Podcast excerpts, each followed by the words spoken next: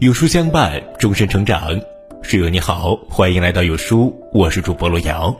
今天跟大家分享的文章叫做《这家餐厅二十三人确诊，疫情骤然紧张，高升后的张文红说出真相》，一起来听。疫情又又又又又来了，短短几天内，本轮已经波及十个省份、十八个城市，有一百一十二人感染。最近信息比较乱。可能很多人没有搞清楚这波疫情，我来给大家好好捋一下。最早被发现的感染者是一对上海的老夫妻。十月九日，他们约了几个老同学从上海出发，开始了一次自驾游。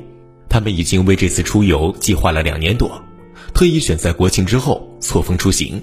他们一行人去了甘肃张掖、酒泉、内蒙古额济纳等十多个景点，一路上玩得很尽兴。在甘肃嘉峪关游玩之后，他们准备去西安看兵马俑。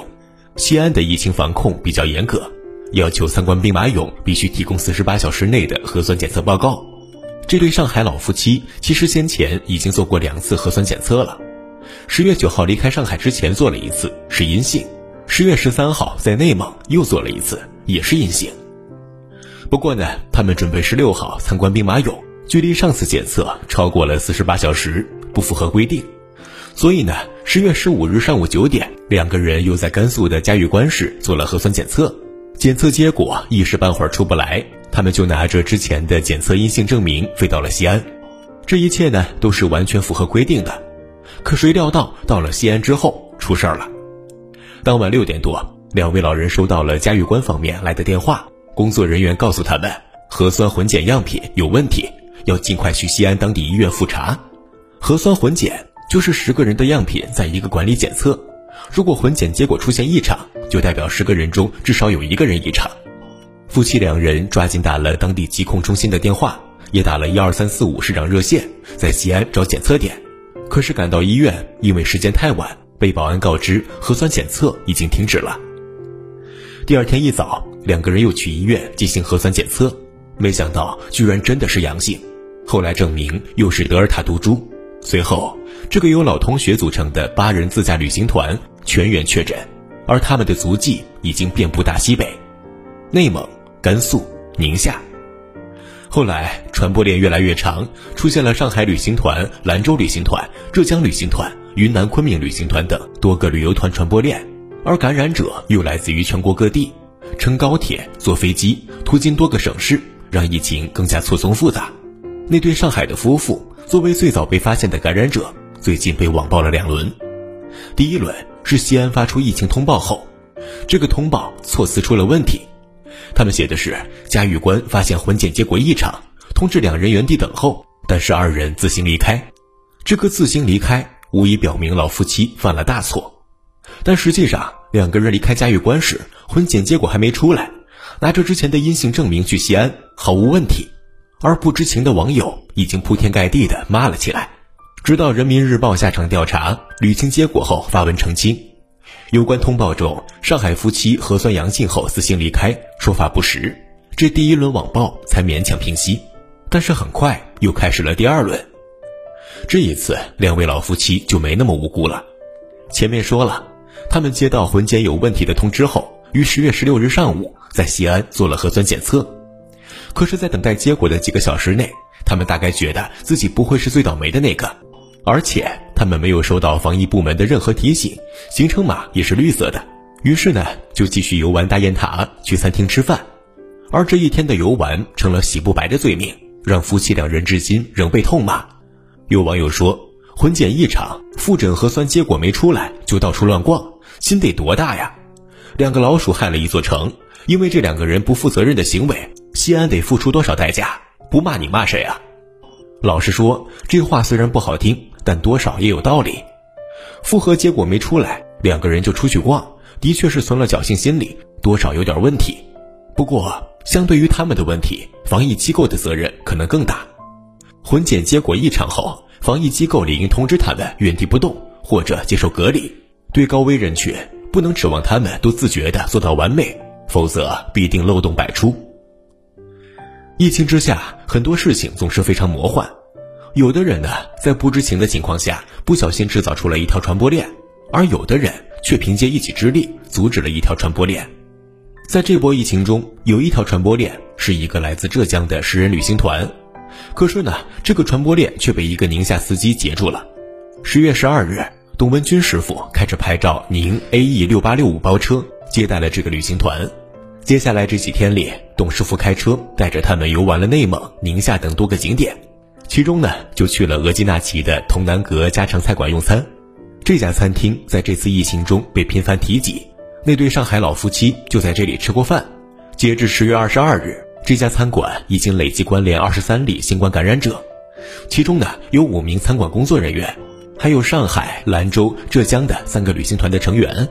这里多说一句，这次疫情的源头始终没有查明，上海夫妻何时感染，至今依然是个谜。有人猜测，因为内蒙古额济纳旗紧挨蒙古，有一个中蒙口岸，所以有可能病毒由此传入。上海夫妻有可能就是在额济纳游玩时感染的，当然了，只是猜测。说回司机董师傅，十月十六日，他们一行人离开额济纳旗后，计划下一站去甘肃张掖的丹霞地质公园。可是张掖市当时已经出现疫情，董师傅出于安全考虑，顶着压力坚持更换路线，带着客人去了游客比较少的巴丹吉林沙漠。因为担心安全风险，这一路上他尽量减少停留。十月十八日清晨，董师傅从新闻里得知，他们刚去过的额济纳旗出现了疫情，立即主动的和大家说起此事。当时啊，大家本来是要去吃饭，可董师傅提出要求，先去做核酸检测，做完检测后才能去吃饭。客人们意见不太一致，但最后还是都去了。做完核酸后，他们本想去闹市区的热门餐厅用餐，也被董师傅劝阻了。他被客人们选择了相对偏僻的酒店入住。并就近在酒店楼下用餐。随后，该旅行团有四个人被确诊。不得不说啊，作为一个普通司机，董师傅的防疫意识真的太强了。如果不是他的坚持，这一行十人肯定会继续四处游玩，之后各自乘高铁回家。据说沿途要经过甘肃、陕西、河南、安徽，最终呢抵达浙江湖州。那么，这又将新增一条疫情传播链，不知多少人又会受影响。真是应该好好的感谢一下这位董先生，他预判了风险，并付之于行动，以一己之力阻挡了一条可能的疫情传播链。这几天，人民日报等央媒为他点赞，网友们更是被董师傅感动，盛赞他了不起。你有没有发现呢？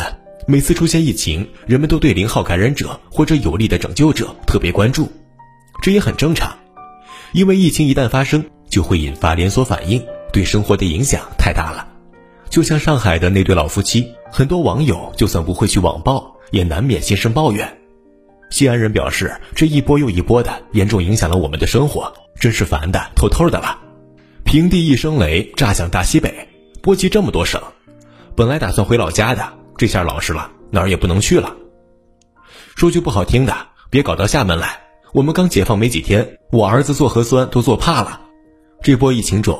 西安有一家面馆，今年七月份因为有确诊者就餐，停业了一个多月。谁成想九月份重新开业后，前几天又被确诊者光顾，再次停业。三个月内连续两回遇到确诊游客，也真是挺惨的。这个店的店长也忍不住说道：“停业对我们的影响真挺大的。